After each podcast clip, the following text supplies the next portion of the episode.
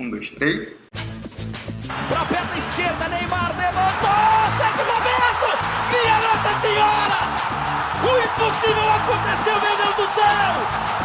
Gol! Fernando cruzou para Paulinho, entrou na área, vai fazendo o domínio da bola, fez, botou no terreno, parou, prendeu, driblou o back, rolou para trás, o Hernani, por Elise, emendou a guarda, é campeão! Pirlo, Pirlo, ancora Pirlo di tetto, tiro, gol! O James Milner na linha de fundo, cruzou na segunda trave, olha o gol do Lovren, gol!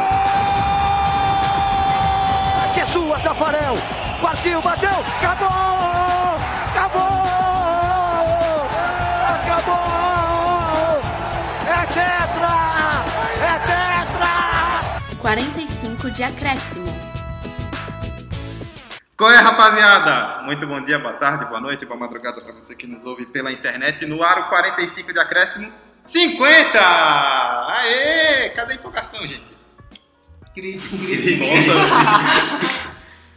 Claramente eu sou a única pessoa feliz gravando esse podcast. Mentira, estamos gravando essa edição presencialmente. É a terceira edição presencial, né? Eu acho que sim. Você ouviu a voz de Emerson Esteves, que está aqui comigo. E hoje vamos ter uma novidade nesse podcast. Não é Emerson, porque Emerson já está aqui sempre. Além de Emerson, tem Hector Souza, nosso editor. E aí, galera? Vitor Santos. É nóis. E Vitória Costa. Olá, gente. Hoje a gente traz uma novidade para o 45, que é o quadro que nós chamamos de Arquivo 45. Nós vamos trazer esporadicamente, em alguns momentos aí, quando for oportuno, quando a gente não tiver com ideia de pauta, que é sempre importante, relembrar alguma história do futebol. Pode ser algum jogo, algum momento marcante que as pessoas lembrem, vamos tentar fazer uma contextualização e falar sobre isso tudo. Até porque falar sobre coisas que aconteceram com o olhar de hoje é algo muito interessante para perceber outras situações também. Vai ser o Arquivo 45. E nessa primeira edição, nada mais justo que a gente falar sobre, segundo o Hector, o maior jogo do futebol brasileiro nos últimos anos. Confere. O jogo mais importante socioeconômica, politicamente, do Brasil na última década. É um negócio fundo aí. É fundo. Brasil 1, Alemanha 7, semifinal da Copa de 2014. Vai ser o primeiro jogo desse nosso novo quadro, Arquivo 45, e da edição 50 do 45 de Acréscimo. Vamos lá. Primeiro tempo. Nessa primeira parte a gente vai fazer um contexto do que foi aquele jogo, né? Falar um pouco do que foram as campanhas dos dois times, de Brasil e de Alemanha, e o que as pessoas esperavam para aquela partida semifinal da Copa do Mundo de 2014. Emerson, vamos começar falando, obviamente, da campanha do Brasil. É, foi um time que teve muitos altos e baixos e que tinha uma confiança muito grande das pessoas por ser em casa, por ser a seleção brasileira, mas que em campo não estava mostrando tanto. Eu acho que acima de tudo, dessa confiança criada dentro de campo, acho que a, confiança passada pelas mídias e pelos veículos de comunicação como um todo era muito forte. A gente tinha uma expectativa muito alta por essa Copa no Brasil, por tentar exorcizar o, o nosso maracanazo, que acabou criando um novo trauma para a seleção brasileira. Então, essa expectativa foi muito imposta fora de campo e que o, o, time acabou comprando muito dentro de campo também. Eu acho que isso é uma parada que tem que ressaltar. O próprio clube, próprio clube. o própria seleção tinha um, um hype forte com nomes badalados à época. Então, foi uma série de fatores extracampos e também dentro dos gramados que impulsionavam esse favoritismo para a seleção brasileira. Que assim, em atuação deixou muito a desejar já, tipo, inicialmente, sabe? Já no primeiro jogo a gente já sentiu que é, a seleção não entregou tudo que poderia entregar, tipo, será que tava tendo mais falatório do que do que jogo mesmo? Então, eu acho que a desconfiança já começa, já começa a partir daí. Apesar de fazer uma boa primeira fase, questão de números, mas nunca foi unanimidade. Mas eu acredito que boa parte da imprensa só começou a questionar essa primeira fase que não foi tão boa em questão de atuação depois do 7 a 1 Antes disso, é, era muito superestimado. Ninguém dizia que tinha problema. Depois do 7 a 1 começaram a dizer: "Ah, mas isso não surpreendeu porque o Brasil já vinha mal desde o começo". E eu acho que não. Eu acho que o 7 a 1 ele é um, um jogo que é completamente fora do normal, porque se você parar para pensar, nem aquelas seleções que são, sei lá, a zebra do grupo, elas não, não levariam um resultado desse. Se a gente for olhar histórico, essa é uma das maiores goleadas e junto com elas estão seleções que são muito abaixo e mesmo assim não tem um resultado tão grande. Então, eu acho que é um jogo muito fora da curva, assim. Eu acho que teve alguma coisa errada que vai muito além do futebol. Eu acho que tem questões psicológicas, tem questões de todo o histórico do país. Enfim, é uma discussão que eu tenho uma opinião um pouco diferente. E um fato que Emerson falou do Maracanzaço e o Brasil. Maracanã. Hã? Maracanã. Essa coisa aí do Maracanã. Essa derrota no Maracanã. Não, o jogo foi no Maracanã porque pelo menos foi. Foi. Foi? Não, o de 50. 2014 foi no Então, Mineirão. Foi Mineiraço. Foi Mineirão. Então, então, o 2014 foi no porque o Brasil tava tão confiante que ia pra final que não jogou nenhum jogo no Maracanã. O melhor da Copa 2014 é isso, e o Brasil não jogou no principal estádio. Diferente da Copa 2018, que a Rússia já sabia que não ia pra final e disse: não, bora fazer a estreia no palco da final, e jogou lá. Então, o Brasil tava confiante demais, eu acho que foi um dos problemas. Filipão com aquele ego de já sou campeão mundial. E assim, a seleção que ele foi campeão mundial e a seleção 2014 tem umas diferenças aí, né? E claro que tem a questão de Neymar, né? Porque todo time jogava pra ele. Isso, a falta de um futebol coletivo atrapalhou muito, porque se o time já fosse coletivo antes, mesmo com a presença dele, essa ausência dele não seria tão sentida. E eu continuo dizendo que eu acho que foi sentida ps- psicologicamente e não em questão tática.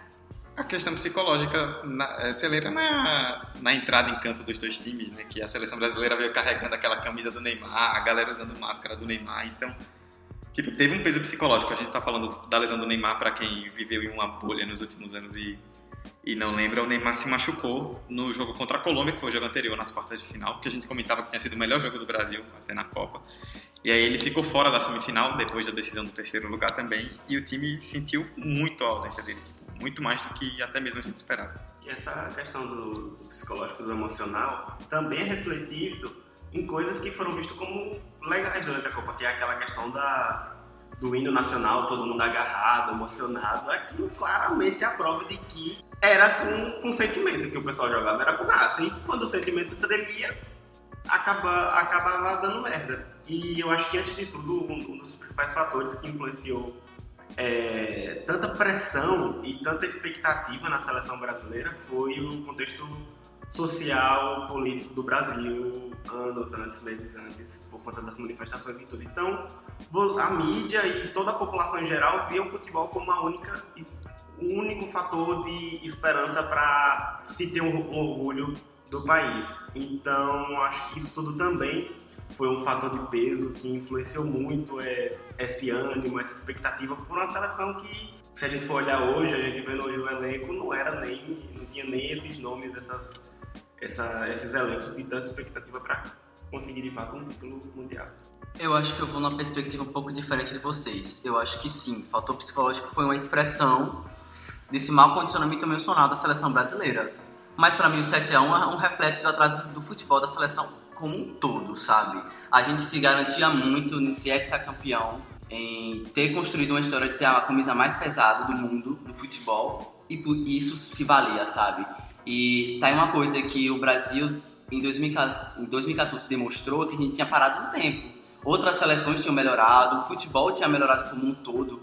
Então eu acho que a tática pesa sim muito aqui. Eu acho que vale muito ressaltar o quanto o time do Brasil era desorganizado. Isso, tipo, o emocional acaba, o psicológico acaba sendo refletido pela questão de falta de coordenação mesmo para tomada de decisões, para organização do time. Mas assim, o time do Brasil era um time desorganizado, ponto. E eu acho que isso não era de agora, mas acabou culminando, sabe?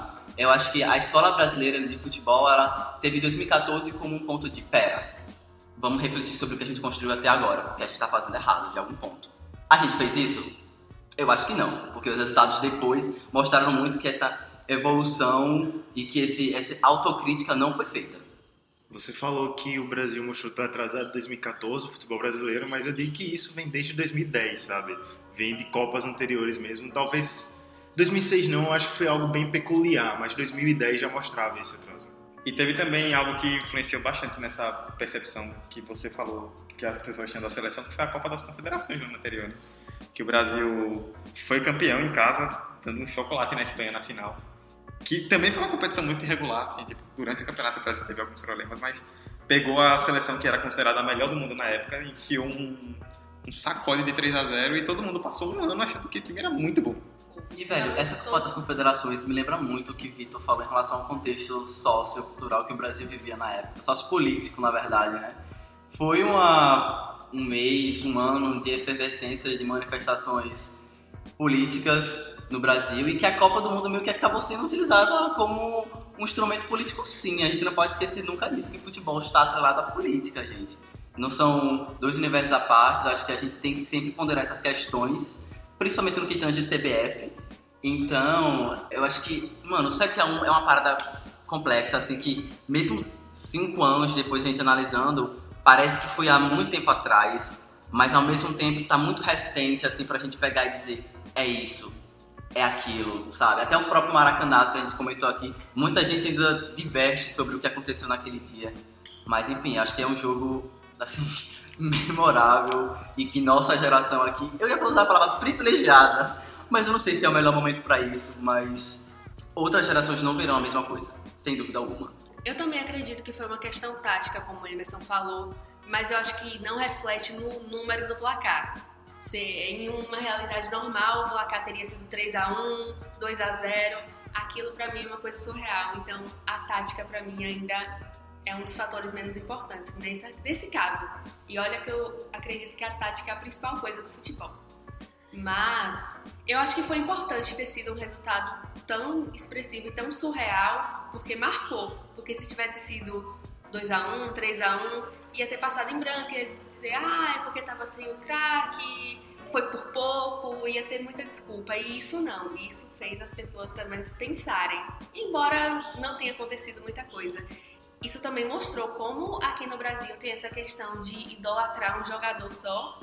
E a partir do momento que souberam que Neymar não ia jogar, não estava completamente mal, começaram a colocar toda esperança em um jogador que era zagueiro, que era Davi Luiz. Só porque ele tinha feito uma partida realmente muito boa contra a Colômbia, não só pelo gol, mas também na questão da defesa. E isso fez com que ele fizesse uma partida completamente ridícula. Claro que é errado colocar a culpa em um jogador só, como muita gente colocou, mas o desempenho dele atrapalhou muito, porque em muitos momentos ele largava a defesa e deixava o zagueiro sozinho e ia, corria do nada pro ataque. Isso também atrapalhou bastante. Eu lembro disso e eu fico, meu Deus, surreal. Ele pegava a bola e saía correndo. Não existe isso. É, deixa eu repassar a campanha do Brasil antes da gente pular, antes da semifinal. 3x1 contra a Croácia, 0x0 com o México e 4x1 em Camarões na fase de grupos, passou em primeiro. Depois 1x1 contra o Chile, venceu nos pênaltis, era melhor ter volta pro Chile. Aquela bola na travessão. Aquela bola na travessão mudou muita coisa nesse país. E 2x1 contra a Colômbia, até pegar a Alemanha na semifinal. A Alemanha, que tinha um time muito forte, mas que também mostra, acho que um pouco do que você falou, Vicky, que foi um resultado meio à parte, porque até a Alemanha não vinha também jogando um futebol tão bom assim. Era um time muito bom, mas que também, é, apesar de grandes resultados, estava meio cambaleando em alguns jogos e não estava mostrando também até aquela semifinal tudo que a gente achava que poderia mostrar. É, exatamente. Um time que nas oitavas sofreu para passar da Argélia. Você acha realmente que é um time que seria comum ganhar de 7 a 1 no Brasil? Eu acho que não. Mas eu acredito que ela realmente era melhor, se não entre a top 3 seleções da Copa de 2014.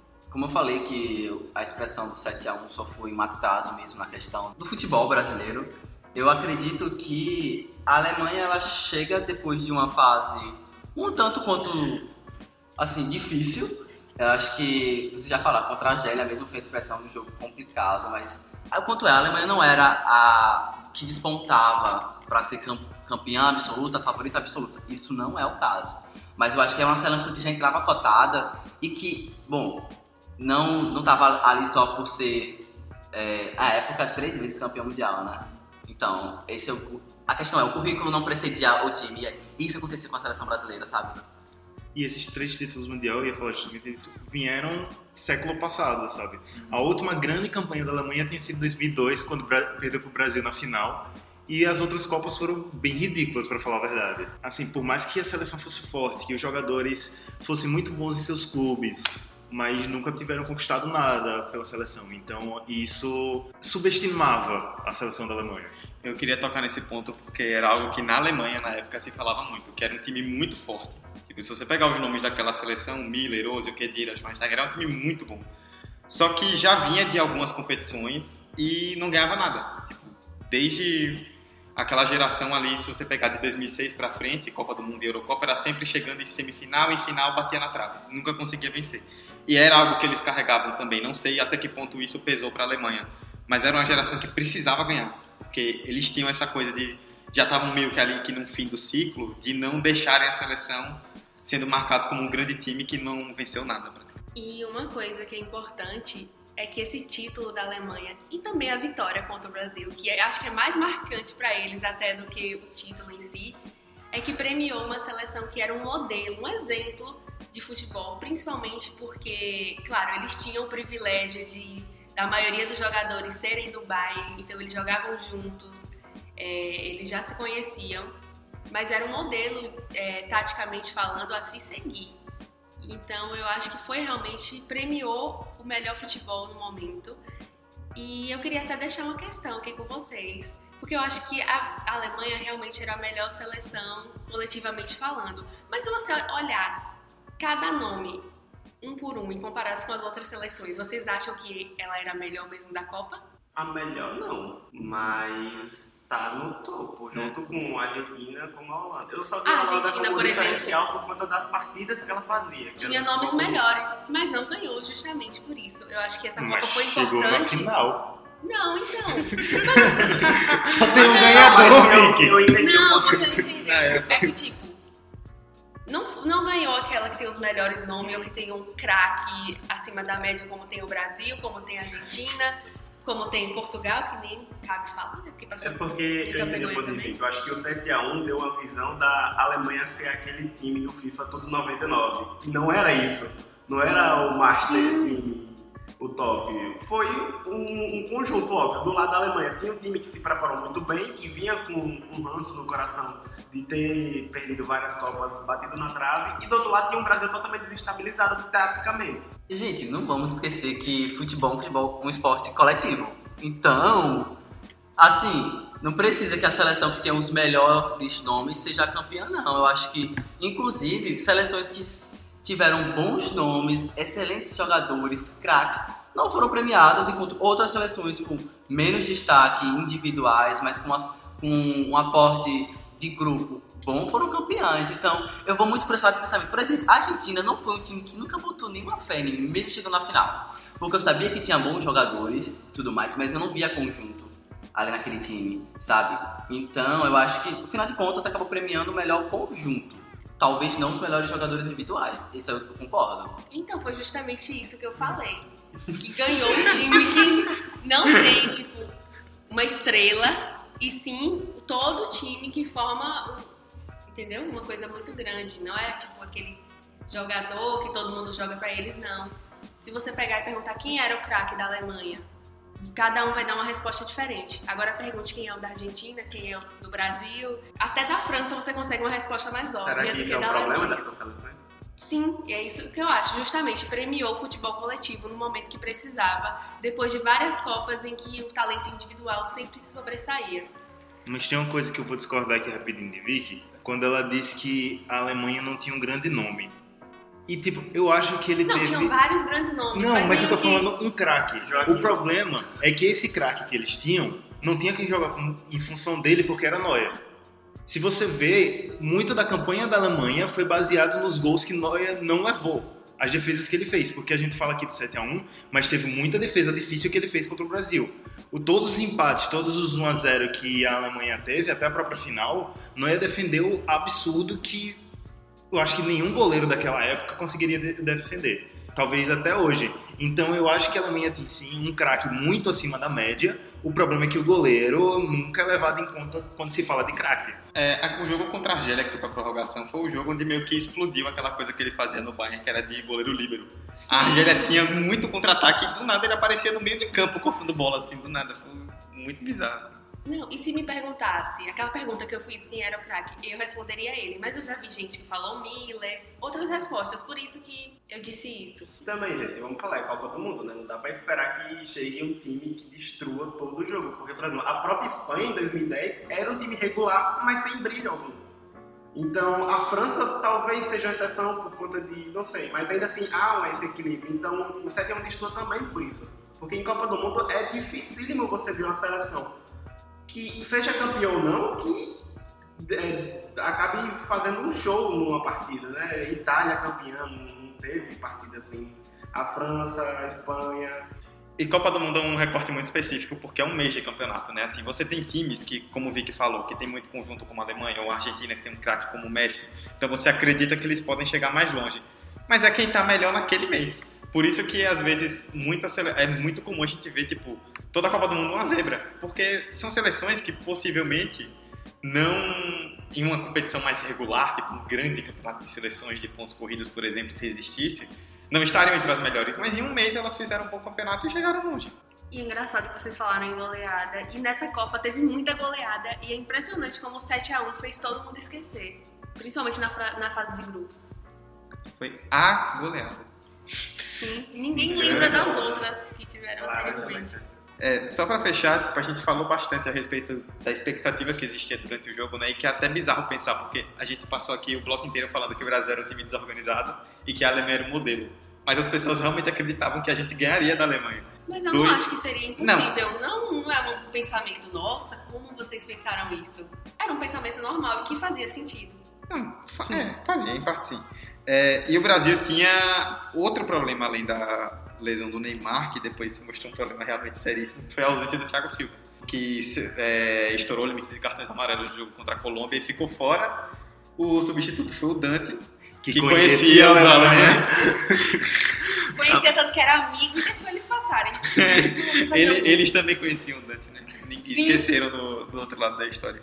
E eu dei uma pesquisada um pouco em arquivos de, de mídia, né, jornais e TV antes do jogo, e todo mundo falava isso, né? Que era o principal teste de fogo do Brasil. Era o adversário mais difícil antes da Copa, durante a Copa, na verdade. Era o adversário mais difícil daquela caminhada, sem o principal jogador, sem um dos zagueiros titulares. Então, muita gente não esperava o que viria com um novo esquema, né? Com o menino Alegria nas pernas, Bernard, entrando no lugar do, do Neymar. E era tudo meio que incógnita, na verdade. E essa, esse resultado, ele queimou muito jogador brasileiro que nem tinha tanta culpa. É o caso de Bernard, que muita gente agora trata como se fosse o pior de todos. Mas tá o Luiz Coitado, né? afundou muito depois dessa Copa. Esse, to- esse gancho foi importantíssimo que você deu pra gente pular pra segunda parte, que a gente vai falar um pouco mais sobre o jogo e vamos discorrer sobre essa, essa escalação triste que eu tenho pena de estar olhando aqui agora. Vamos lá pra segunda parte. Segundo tempo. Vamos falar do jogo, então, especificamente. 8 de julho de 2014 era a primeira semifinal da Copa do Mundo. A Argentina e Holanda estavam do outro lado da chave. E Brasil e Alemanha entravam em campo no Mineirão. Escalação do Brasil: Júlio César, Maicon, Davi Luiz, Dante e Marcelo. Atenção para a radiação agora. Luiz Gustavo, Fernandinho, Hulk, Oscar e Bernard. E Fred na frente. Entraram Paulinho, Ramires e William. Coragem, Filipão. O meio-campo da Alemanha não marca muito. Escala o William. Deixa os, deixa os três volantes pra depois. Joga sem medo, como o Brasil.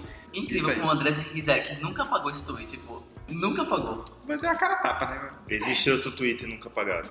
Calma, gente. Depois da Copa 2014, tudo vai melhorar. Mas ele falou, não da Copa de 2014, da Copa 2014. Daqui a uns 50 mil anos. É. Né? Ai, meu Deus.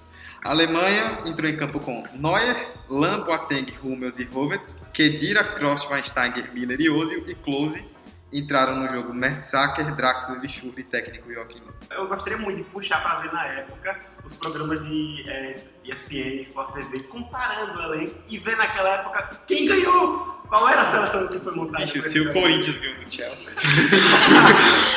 E é engraçado porque a escalação do Brasil nos outros jogos dá uma impressão que é uma seleção muito boa, mas só com essas duas mudanças já caiu o nível de um jeito que é impressionante. Porque se você pegar a escalação, sei lá, do jogo contra a Colômbia, parece uma seleção de alto nível, aí muda dois jogadores e cai o nível drasticamente. É uma coisa que a gente viu na Alemanha, a reposição dos jogadores com o mesmo nível técnico. Sim. A gente não viu isso no Brasil. E a defesa da Alemanha. Quando você for os quatro primeiros homens ali, pronto, não precisava nem dizer o resto.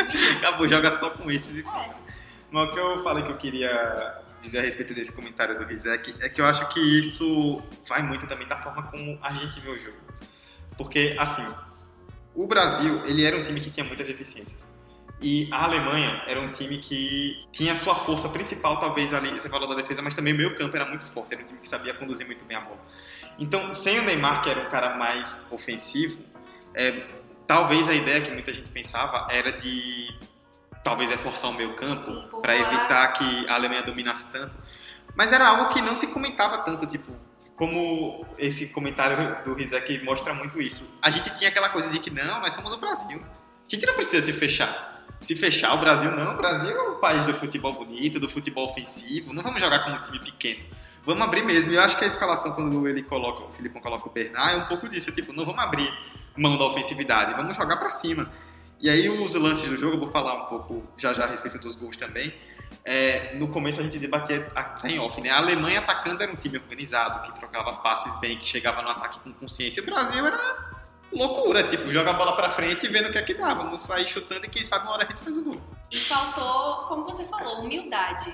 Humildade é uma palavra mais genérica para isso, mas faltou uma consciência tática de que o time era melhor. Então, por que o Brasil não poderia jogar mais recuado? Por que não povoar o meio-campo com volantes mesmo, tirar um meia, colocar um volante? Eu não sei se teria, sido- teria ganhado, mas teria sido outro resultado. E não é nem jogar de forma reativa ou jogar na retranca, não, sabe? Era, era povoar realmente meio campo, era proteger as laterais, era questão tática mesmo, de você observar o cenário como um todo. Não precisava nem assumir, ah, a Alemanha é melhor. Era só, a Alemanha está melhor no jogo de hoje por causa das nossas, dos nossos desfal- desfalques. Só isso, não era dizer, ah, é melhor. Pelo menos reconhecer isso. E outra coisa, eu já assisti esse jogo algumas vezes depois, porque até hoje eu não entendi. Eu tenho uma coisa, um problema muito grande com ele. E é engraçado que antes do primeiro gol, era um jogo normal, não era tipo a Alemanha atacando toda hora, o tempo todo. Não, o Brasil teve chance de gol no começo. Chance clara, inclusive. Antes da merda. Sim, aquela página antes da merda, fute. Isso que Vic falou, tem até uma fala de Filipão, que Dudu já comentou aqui em algum outro programa, que foi gravado dos bastidores, que ele disse que o Brasil só perdeu por causa daqueles seis minutos de apagão, porque tava pau a pau. Talvez essa, essa fala dele fale dos dez primeiros minutos de jogo, porque o Brasil tava atacando pau a pau com a Alemanha. Depois do apagão, morreu, era outro jogo. Mas assim, Filipão é meio doido, a gente sabe. ele não estava batendo bem na cabeça quando ele falou que o Brasil tinha chance de empatar. Mas se o Brasil tivesse feito o primeiro gol, teria sido um jogo completamente diferente por causa desse apagão mesmo. Eu acho que tudo, no geral, dentro das quatro linhas, se resume a esses seis minutos. Eu acho que os seis minutos que aconteceu os quatro gols, lá vem de novo, é, é a expressão do dano, dano não, da falta do, do cuidado mesmo preparo psicológico. Isso. Porque você tomar um gol, ok, é da vida, é normal pra Alemanha, mano, semifinal da Copa do Mundo, tudo mais, tudo tranquilo, normalidade. Dois, ok, três, o time se desestabilizou, sabe? Eu pensava que era replay dos gols. Esses quatro gols aí que aconteceu, eu pensava que era replay. Inclusive, a narração de, de Galvão Bueno parece ser muito replay, sabe? Porque ele já tá tipo, meu Deus do céu, o que tá acontecendo, meu pai? Lá vem ele de novo. Lá vem de novo. Então, mas tipo, assim, eu tô com o Hector. É, se tivesse. Se. Eu não gosto muito de ficar nesse campo do se. Mas se realmente o Brasil tivesse feito um gol ali no início, com essa oportunidade que Vic falou, que eu lembro, o jogo seria completamente diferente. Talvez a Alemanha viesse a ganhar, talvez. Isso. A gente não pode excluir nenhuma possibilidade, mas talvez não fosse tão vexatório como foi. Eu acho que isso é uma realidade. A gente tava falando da escalação, eu também tento pensar um pouco, por mais que seja defensável, eu tento pensar um pouco pelo lado da comissão técnica. Que é assim, a mídia inteira falava essa questão, né? Você vê, o coragem, Filipão, não sei o quê. É, o 7x1, ele é uma goleada inimaginável. Não é aquela goleada que, tipo, se o Brasil perdesse por 1x0, alguém diria, ah, mas se escalasse de outro jeito ia tomar 7. Então, assim, se ele não escala um time mais ofensivo, se ele escala um time um pouco mais defensivo, mais com o meio campo, e perde por um placar normal, 2 a 0 a gente ia falar até hoje.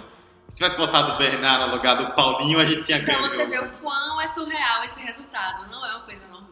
E o fato também da gente, como brasileiro, aceitar que tem pessoas que são. Outros times são melhores que o nosso, é. sabe? Tem muita coisa de brasileiro que não assumir que a gente tá atrasado quanto à, à prática do futebol, sabe? Beleza, a gente é a seleção mais popular, a que mais ganhou. Beleza, história é importante. É, mas história não ganha, sabe? Se você não tiver tática, se você não tiver planejamento dentro do campo, não ganha, sabe? Não ganha. Não adianta a gente levar com nossas taças de campeões mundiais pra lá e a gente não praticar isso na, na realidade. E outra coisa, eu acho que isso que o Dudu falou em a seleção, se a seleção entrasse de forma mais defensiva e perdesse, eu acho que inclusive a, a própria mídia esportiva, a gente aqui como um todo, iria, iria botar aquele e se? Ah, mas e se não jogasse dessa forma, como teria sido, sabe? Sim, exatamente. E Emerson falou da questão do apagão, e a gente também pode pensar uma coisa, porque o primeiro gol ele foi aos 10, 11. É, 11 minutos, 1x0 Miller, até aí tudo bem. Sim, é isso que eu quero falar. Porque no primeiro gol, depois do primeiro gol, o Brasil continuou ainda jogando e tentando atacar, porque 1x0 é fácil de reverter. Claro que a Alemanha é muito melhor, mas 1x0 você pensa, ah, dá pra empatar pelo menos, fazer um e levar pra prorrogação pelo menos. Mas foi a partir do segundo que começou a eles ficarem muito mal emocionalmente. Porque 1 a 0 tá tranquilo. Mais dois, como é que a gente vai fazer pra empatar? E acho que isso foi pesando, porque eles nunca tinham ficado com dois atrás no placar na Copa ainda. Um já, mas dois não, e acho que isso pesou bastante. Principalmente porque não era equipe preparada, todos os problemas que a gente já falou. E aí veio esse 2 a 0 pronto. Então vamos lá, voltando. 11 minutos, Miller 1x0. Até aí tudo bem. 23 minutos, Close 2x0. Até aí tudo bem. 24 minutos, Kroos 3x0. 26 minutos, Kroos 4x0. 29 minutos, Kedira 5x0. Tipo, em meia hora o jogo tava destruído já. Foi depois do segundo. Por não esperar que esse resultado fosse acontecer uma parada, essa pataquada que aconteceu nesses 6 minutos, a gente não tinha uma tomada de reação, sabe? É porque a gente não tinha nem preparo psicológico pra isso. Mas se a gente tivesse, eu não imagino que Filipão lá tinha contado, dá, tem que tomar dois gols, o que vamos fazer? Tem que tomar três gols. Qual, qual vai ser a tomada de reação? Qual vai ser a nossa estratégia dentro de campo? Eu acho que o time ficou a, largado, sabe?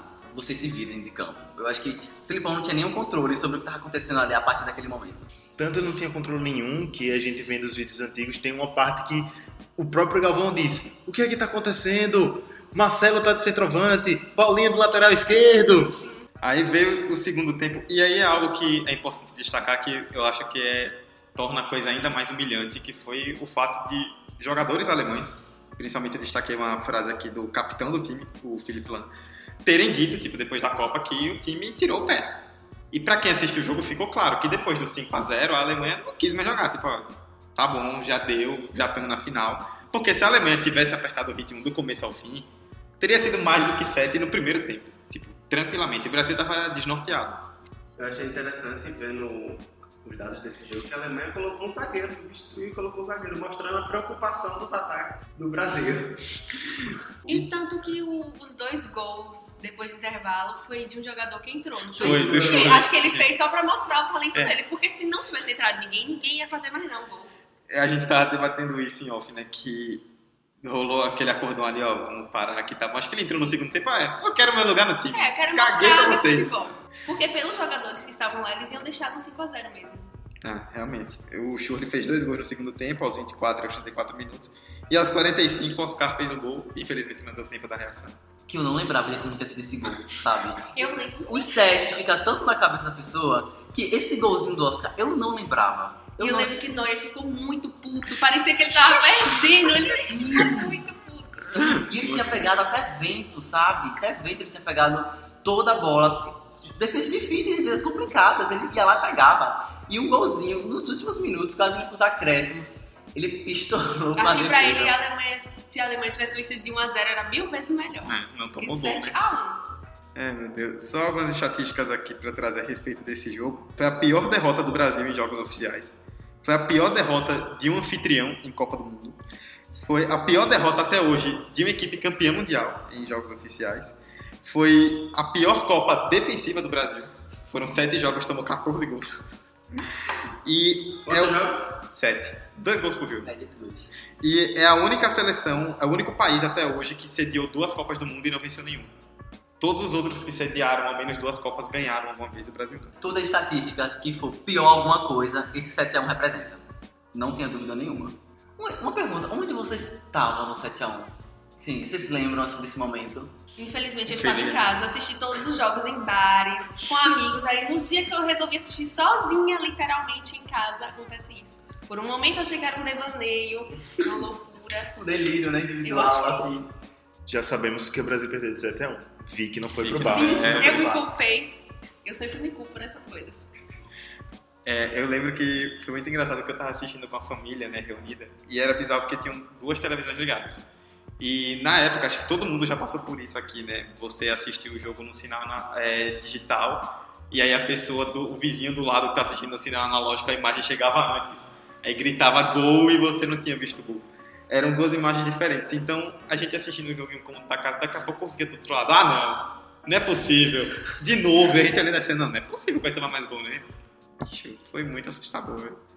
Eu tava na casa da minha avó e, tipo, a gente não tinha nem marcado de ir pra lá pra assistir o jogo. Minha mãe foi fazer alguma visita, a maioria lá são mulheres que não tem essa cultura de ficar assistindo futebol, né? Então eu sentei lá, fiquei assistindo o jogo e elas passando pra lá e pra cá. E aí eu lembro que, tipo, nos dois primeiros gols eu ainda disse gol, zoando, né? Aquela coisa, vou ficar o Brasil, tô zoando.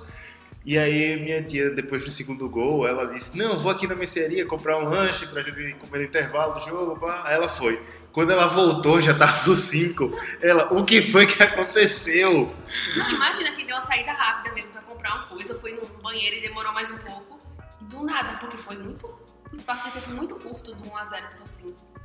Velho, eu lembro que esse jogo a gente assistiu em família. E, tipo, minha família gosta, é muito apaixonada por futebol. é, pela seleção brasileira como um todo. E, tipo, foi, isso foi em julho. Em junho tinha tido São João de casa, então as bandeirolas lá de casa era tudo verde e amarelo, tá? As arrumações de, de casa tava tudo verde e amarelo, todo mundo comendo milho, comendo amendoins, aquela festa, não sei o quê.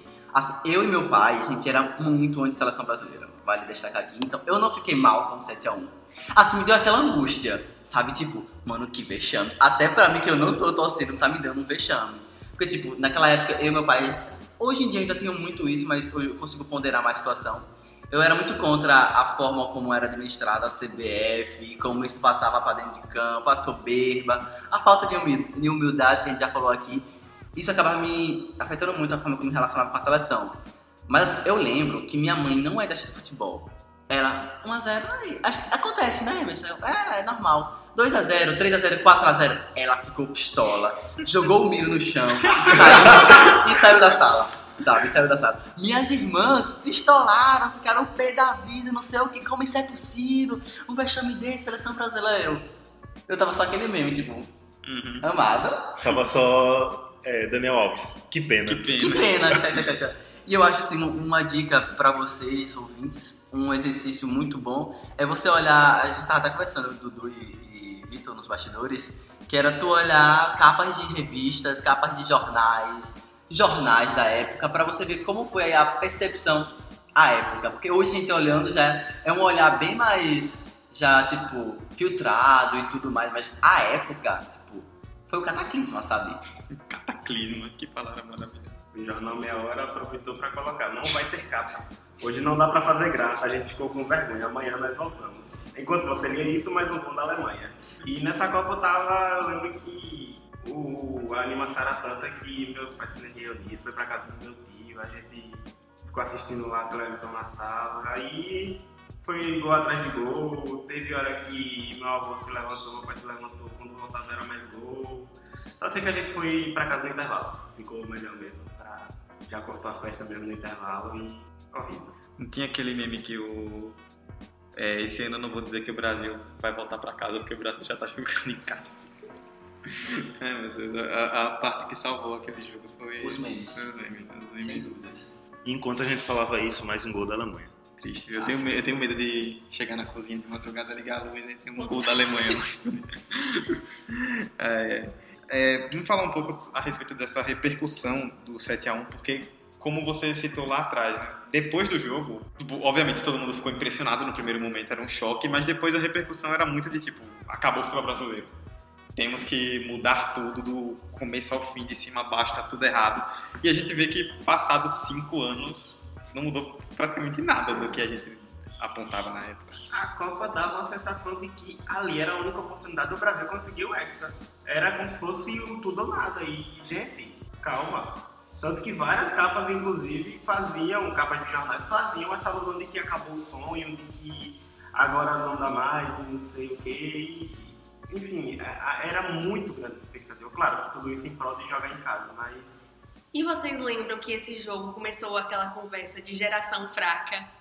Nossa. E até antes do jogo ninguém falava isso. Aí, pra você ver como eles são resultadistas, como a imprensa é resultadista, infelizmente. E a partir daí, a- o Brasil era a pior das grandes seleções em questão de nomes. Não era. Não era. Claro que não era tão bom quanto diziam antes do 7x1, mas também não era tão ruim quanto depois disso. Embora eu acho que a- até que a seleção de 2018 era bem melhor em questão de nomes, claro, melhorou. Até pra gente parar pra pensar que, como o Vitor falou, eles davam, deixavam a esperança muito do Hexa naquele ano, como se fosse impossível o Brasil ganhar alguma coisa daqui pra frente. Talvez seja, mas eu acho que em 2018 já foi um pouquinho melhor, mesmo com todos os problemas. É isso, foi algo que ficou até a chegada do Tite na seleção. Sim. Tipo, quando o Filipão saiu que veio o Dunga. Ele acabou de se. Dunga, Dunga. E Já foi errado entrar uma vez, botaram de novo. Mas é, depois ali do Filipão também, no período com o Dunga, o time tava muito mal e o papo era esse. Ah, a geração é muito ruim, não tem um craque, não tem alguém que decida. Só Neymar, o É. resto é tudo ruim. Sal- E muitos jogadores que iam bem na Europa, É. principalmente. Saudade de seleção raiz, não sei o quê. E aí. Colocaram a culpa da cor da chuteira, viu, gente? O É, 7x1 porque- é porque não era chuteira preta e porque os jogadores é, tinham penteados no cabelo. Camisa, é, camisa por fora, né? Que antigamente era camisa por dentro, meião branco, chuteira preta e tal. E tipo, só depois que o Tite chegou que o time melhorou. começaram a foi que- perceber que tem bons jogadores. Sim.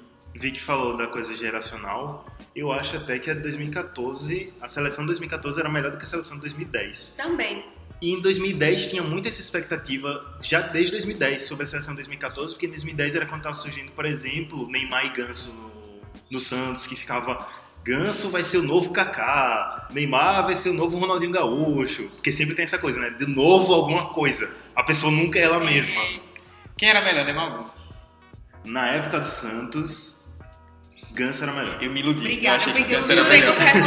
Não. Ganso- Ganso. Ganso, não virou um bom jogador por causa daquela contusão. Depois daquilo, a carreira dele desandou. E tem muita gente que diz que porque ele era preguiçoso, mas aquele era o, o jeito dele de jogar. Que inclusive tem vários jogadores por aí que jogam desse jeito, né? Tanto que tem certas comparações aí no Twitter daquele tempo que viraram meme. Eu destaquei uma frase que o, Hector já até introduziu mais atrás do Filipão. Na véspera da decisão do terceiro lugar. O Brasil ainda foi pro terceiro lugar, perdeu pra Holanda por 3 a 0 Já não bastou tomar 7 na semifinal, tomou 3 10 a depois. 1. 10 A a 1. Holanda, que já era pesadelo desde 2010, quando eliminou a seleção. É, Filipão na véspera do terceiro lugar, conversando com o Thiago Silva e com a assessoria da CBF. Aspas. Uma fatalidade não pode destruir um trabalho. Nunca mais, nem daqui a mil anos. Eles foram sete vezes no primeiro tempo e fizeram cinco gols. Nos dez primeiros minutos do segundo tempo, se eu mostrar o tape, nós criamos quatro chances de gol. Se nós tivéssemos acertado as quatro, ia estar 5 a 0 em 10, 5 a 4 em 10 minutos.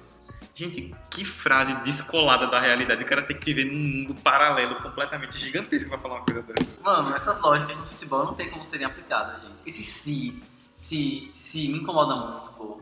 É, é ficar muito no campo de. E ainda mais que ele trabalhou apenas por chutes. Exatamente, chute. Não é nem chances criadas reais, de, de jogadas trabalhadas, enfim, só chute. Pode E outras chutes foram lugar. defendidos, sabe? Não foi tipo um chute que bateu no E ele tá contando com vários chutes que tiveram no começo desse segundo tempo, que foram, tipo, atrás do meio campo, sabe? Aquela coisa de desespero. Assim qualquer um faz.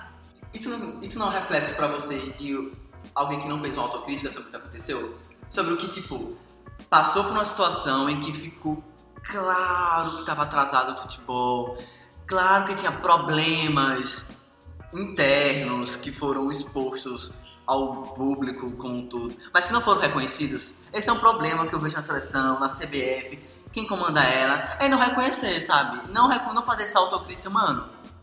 A gente não jogou bem, mérito deles, sabe? Acabou, vamos, vamos reerguer nossa casinha. A gente sabe que cinco anos depois isso não aconteceu. As mesmas figuras estão lá, é, tomando as mesmas decisões questionáveis que a gente vê hoje em dia. Com o futebol, que a gente bota fé em alguns momentos, que vai, mas ao mesmo tempo a gente duvida muito sobre o que está acontecendo nos bastidores, o que está levando a certas tomadas de decisões para convocar certos jogadores. Enfim, mano, eu, eu assim, o Brasil não aprendeu com 7x1, esse é o ponto, sabe? A gente, cinco anos depois, eu falo isso sem a menor sombra de dúvidas, sem ter medo de me queimar aqui com o que vocês estão ouvindo. Não aprendeu, sabe? Não aprendeu. E, tipo, os resultados depois falam por si só. As atuações depois falam por si só. A forma como nós brasileiros, nós brasileiros lidamos com a seleção fala por si só, porque brasileiro ama achar um bode expiatório. A culpa é, é da, da geração que não era boa. A culpa Não. era do vento que estava favorecendo o- a direção do Esse gol da Alemanha. dia, é, Mercúrio estava retrógrado e por isso a seleção brasileira não atingiu o melhor desempenho. Foi porque o sol tava em câncer. E só tava em câncer. É. Por isso que deu errado. Era o inferno astral de Filipão aí. Sim. Até hoje tem gente que, que fala sem nenhum pudor que o jogo foi vendido. Sim, eu já. Divulgado o escândalo que todo mundo suspeitava. Aí que nós sou fã de teoria de conspiração, mas essa daí, meu Deus do céu, não cola. Eu acho que no fim, o que resta é que o Brasil parou no tempo e aquilo ficou marcado. Porque antes era muito comum no futebol o talento individual resolver um jogo. E hoje em dia não é mais assim, gente. São outros tempos. Hoje em dia a história é completamente diferente. E essa, esse foi, essa foi a lição que o Brasil o quê? Não aprendeu. Acho que minha reação com esse jogo é a do Casagrande no intervalo do jogo, né? Que o Galvão fica falando pra ele, ei, Casal, cinco gols em meia hora e ele, eu não sei o que falar. E eu lembro que Galvão ainda falou, será que dá pra empatar? Ah, dá, dá Acho que sim. uns 5 a 0. 5x0, acho que ele chegou a falar A isso. gente, Foi um 5x0. Ele chegou, tipo, no momento de falar, tipo, mas dá, dá pra sonhar. Se o Brasil fez, ou se a Alemanha fez 5, o Brasil também faz. Eu lembro dessa frase como se fosse hoje. a gente comentou também, off, né, que o Brasil, nos 10 primeiros minutos, acho que teve uns quatro chutes e o Neuer pegou os quatro. Na última defesa, o Galvão na- se entregou, tipo, ah, não é possível. Tipo, ah, não acredito que isso está acontecendo. Vamos sair agora do jogo e encerrar de vez o debate falando a respeito de como esse resultado, como é que eu citou mais cedo, ele pesou em vários sentidos. Eu queria destacar duas coisas. Primeiro, a questão do apoio à seleção, que a partir do 7 foi quando a gente meio que começou a ver uma guinada para o lado contrário. Inclusive, ouçam o episódio 46 do 45, falando sobre identificação com a seleção brasileira. E também a questão de como o povo lidou com aquela Copa, né? Porque foi uma Copa que teve, como o Emerson falou, já desde 2013 vinham muitas manifestações, muitos questionamentos a respeito de preços de estádio, corrupção, de dirigentes da FIFA que vinham aqui, faziam o que mandavam, tá todo mundo preso, pra você ter uma ideia. E as pessoas estavam naquela, tipo, até destaquei a manchete da Folha do dia da abertura da Copa. Copa começa hoje com seleção em alta e organização em xeque. Era isso, tipo, as pessoas duvidavam da FIFA, da organização, da CBF, do governo, mas estavam empolgadas com a seleção. Quando toma uma goleada dessa, naturalmente o resultado do campo reverbera pro extra-campo. E aí a gente começou a ver é, muitas questões políticas se desenvolvendo disso também. Como você falou, a gente vê que reverbera para as manifestações, porque nas manifestações que o povo ia para as ruas depois da Copa, milhares de cartazes. Ah, todo dia um 7x1 diferente. A Alemanha dá de 7x1 na educação, na saúde. Então tudo agora virou motivo de comparação de Alemanha e Brasil, entendeu? Para dizer que a Alemanha era melhor em tudo. E não só depois da Copa, né? Antes também, como o Emerson falou, 2013 foi um ano de várias manifestações. E 2014, todo, a abertura da Copa mesmo, que Dilma ia para lá, o hino nacional foi cantado, um monte de gente de costas, vaiando e tudo mais. Foi todo um processo que usou essa derrota do Brasil na Copa para também a derrocada de Dilma. Eu, eu não duvido muito, falando o se aqui que Emerson não gosta, que se o Brasil tivesse sido campeão, Dilma não tinha sofrido impeachment. Incrível como foi ressign- ressignificado a seleção Sim. brasileira a partir daí. Sim. Você falando isso, tipo, é, hino cantado de costas, é, é- é tipo. É, A camisa da a CBF. camisa da CBF tinha um outro significado. E hoje a gente nota que, mano, foi tudo ressignificado em relação à seleção brasileira, porque o nacionalismo exacerbado, fascista, já acabou meio que tomando essa, essa faceta dessa camisa, desse verde e amarelo pra si. E, e antes era outra história, pô. agora que eu tô refletindo sobre isso. Eu Sim. não tinha parado pra pensar em como era o contexto em relação à camisa da seleção à época. É bem coincidente, né? O momento onde tudo isso começa a mudar. Tem uma, uma relação direta nesse sentido, né? E talvez esses casos de corrupção que foram depois comprovados, não dos políticos, mas do dos dirigentes da CBF, acabaram ajudando. Porque muita gente usa das teorias da conspiração para dizer que políticos estejam envolvidos. Alguns estejam, talvez sim, principalmente aqueles do Rio de Janeiro, por causa da, da Olimpíada também que teve lá, que já foi comprovado, não lembro de quem foi. Eu acho que foi um deputado, sei lá.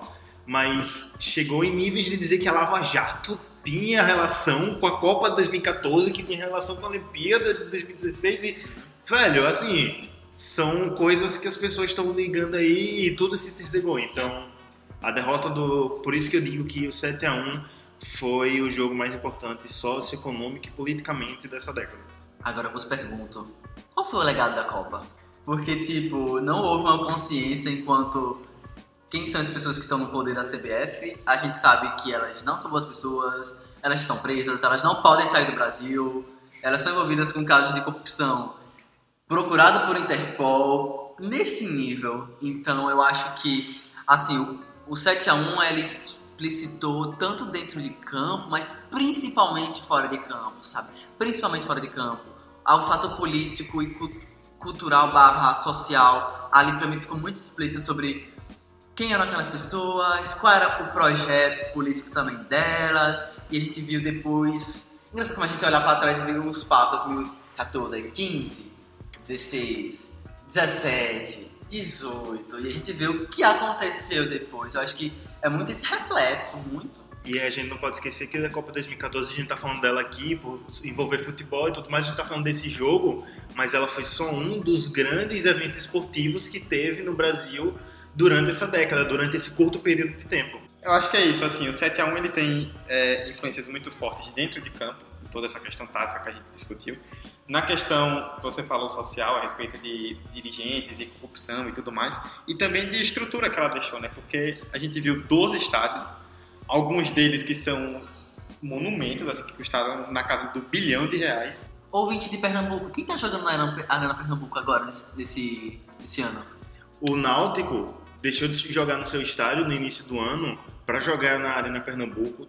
Todo mundo sabe que foi um movimento político, porque botar os garotos para jogar no estádio no início do ano e depois de, dos eventos da, da Copinha, da base, começar uma reforma para time principal jogar no, na Arena Pernambuco, todo mundo sabe que é movimento político para dar dinheiro para dizer que esse estádio está dentro de funcionamento hoje, porque no estado onde os três maiores times têm estádios próprios, não era necessária essa construção desse estádio só para ser esse grande elefante branco.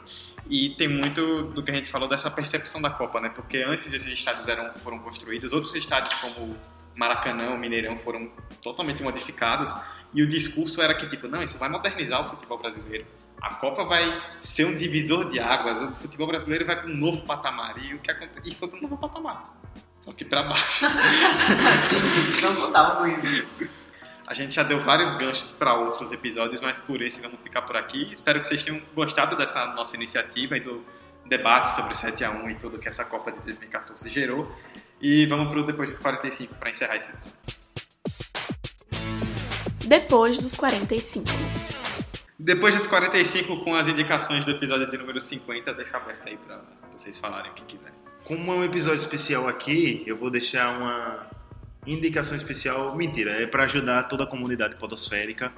É, a pesquisa, a Pod Pesquisa 2019 já está aí no ar, então entrem lá no site da ABPOD, que é a Associação Brasileira de Podcasts, e vai ter lá a, a Pod Pesquisa. Se você ouve o podcast, se você é podcaster, é, responde lá, não vai levar, vai levar no máximo 10 minutos aí do seu tempo. E é importante para gente que produz esse conteúdo ver o que é que vocês querem, ver essa, essa resposta dos ouvintes, qual é o perfil, para gente ajustar nosso conteúdo e levar sempre o melhor conteúdo para vocês. Então é uma indicação barra pedido de ajuda, assim, sabe? Toda a comunidade da Podosfera para vocês ajudarem a gente a construir um conteúdo melhor para vocês, então vocês vão estar se ajudando.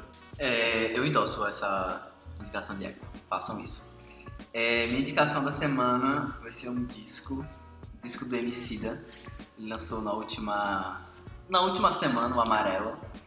E, velho, é um disco foda. Eu, tudo que o Emicida faz, na verdade, eu acho foda. Eu acho ele incrível, sabe? Eu acho que ele é um cara diferenciado todos os posicionamentos políticos que ele faz, toda a as manifestações que ele faz em suas músicas, eu acho que, mano, é surreal.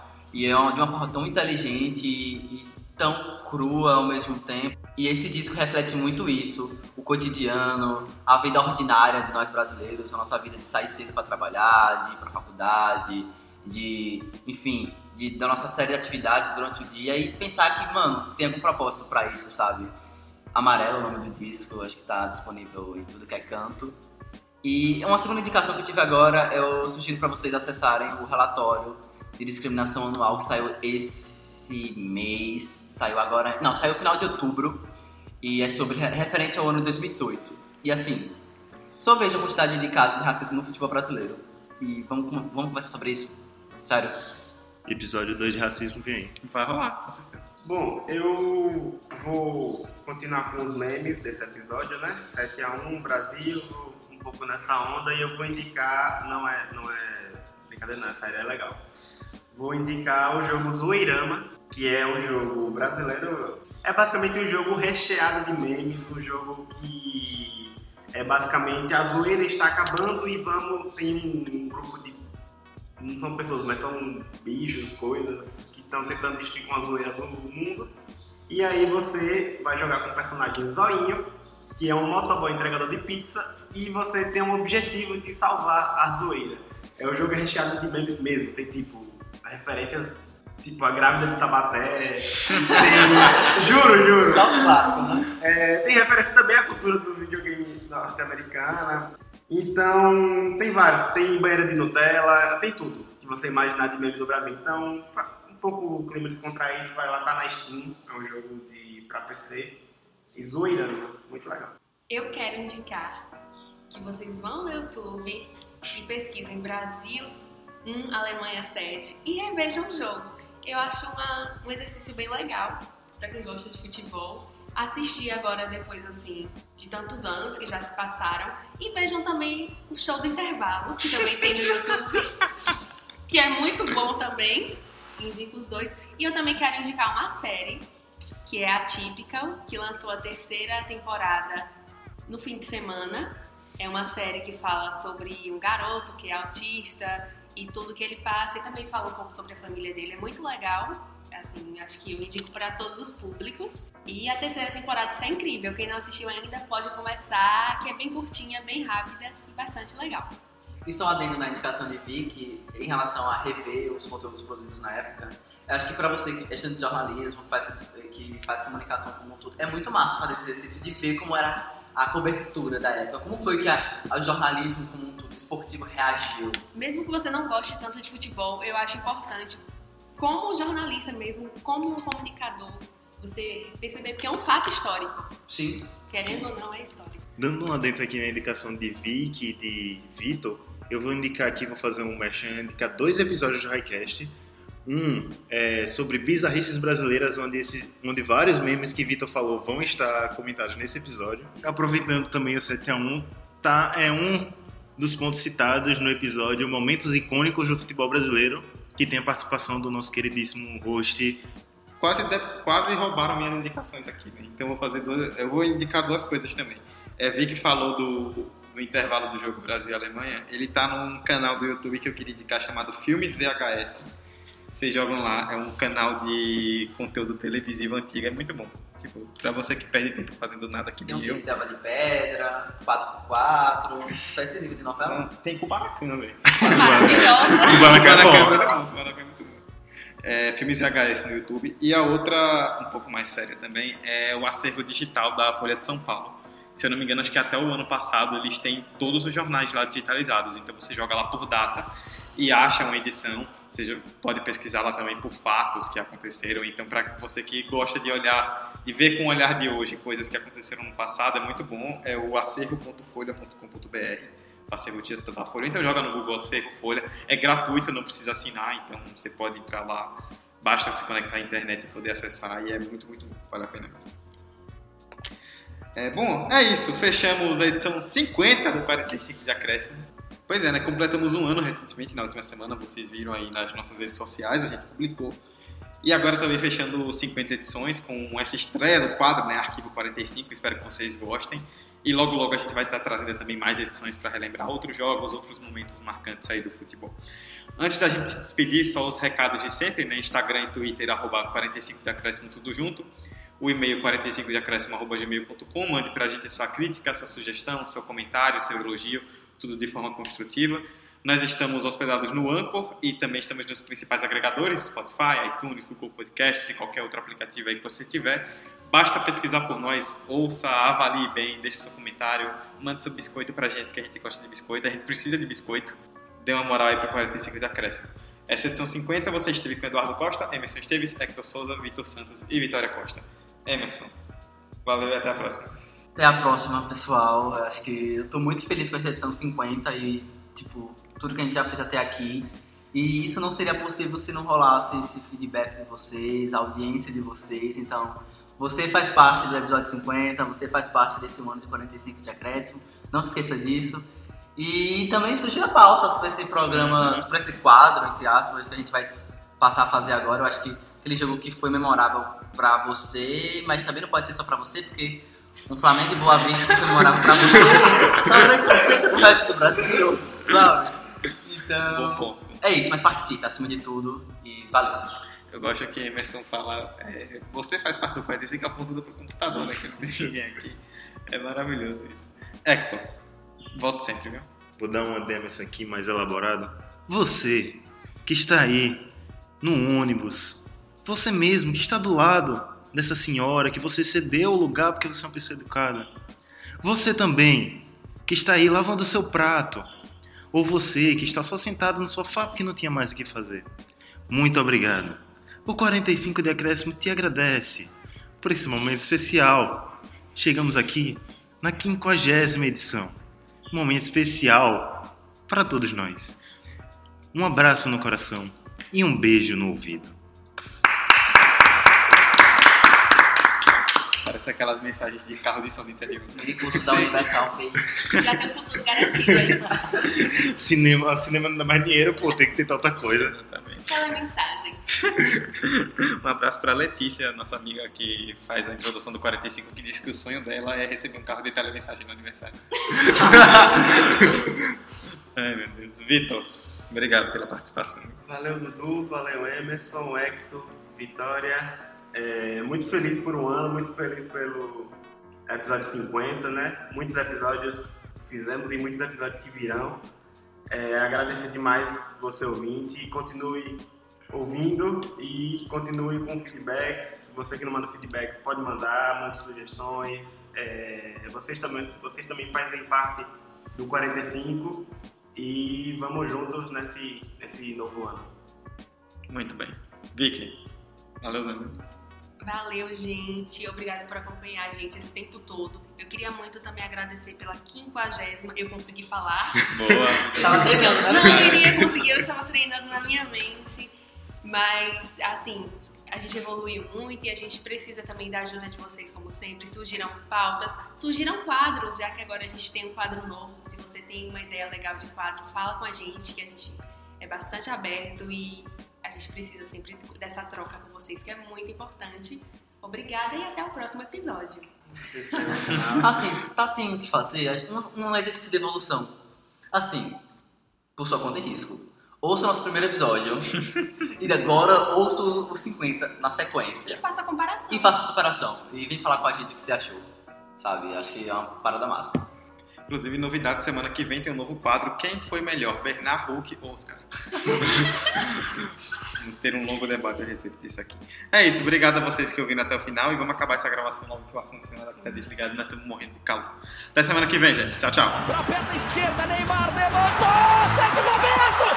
Minha Nossa Senhora! O impossível aconteceu, meu Deus do céu! Gol! Fernando cruzou pra Paulinho, entrou na área. Vai fazendo o domínio da bola, fez. Botou no terreno, parou, prendeu, driblou o back, rolou pra trás. O Hernani, por Enis, emendou a guarda, é campeão! Pirlo, Pirlo, ancora Pirlo di tetto, tiro, O James Milner na linha de fundo cruzou na segunda trave. Olha o gol do Lovren! Gol! que é sua, Tafarel, partiu, bateu, acabou, acabou,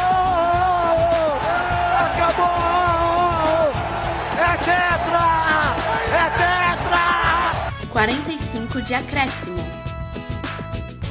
Tá o amor na chuteira, que agarra a torcida inteira.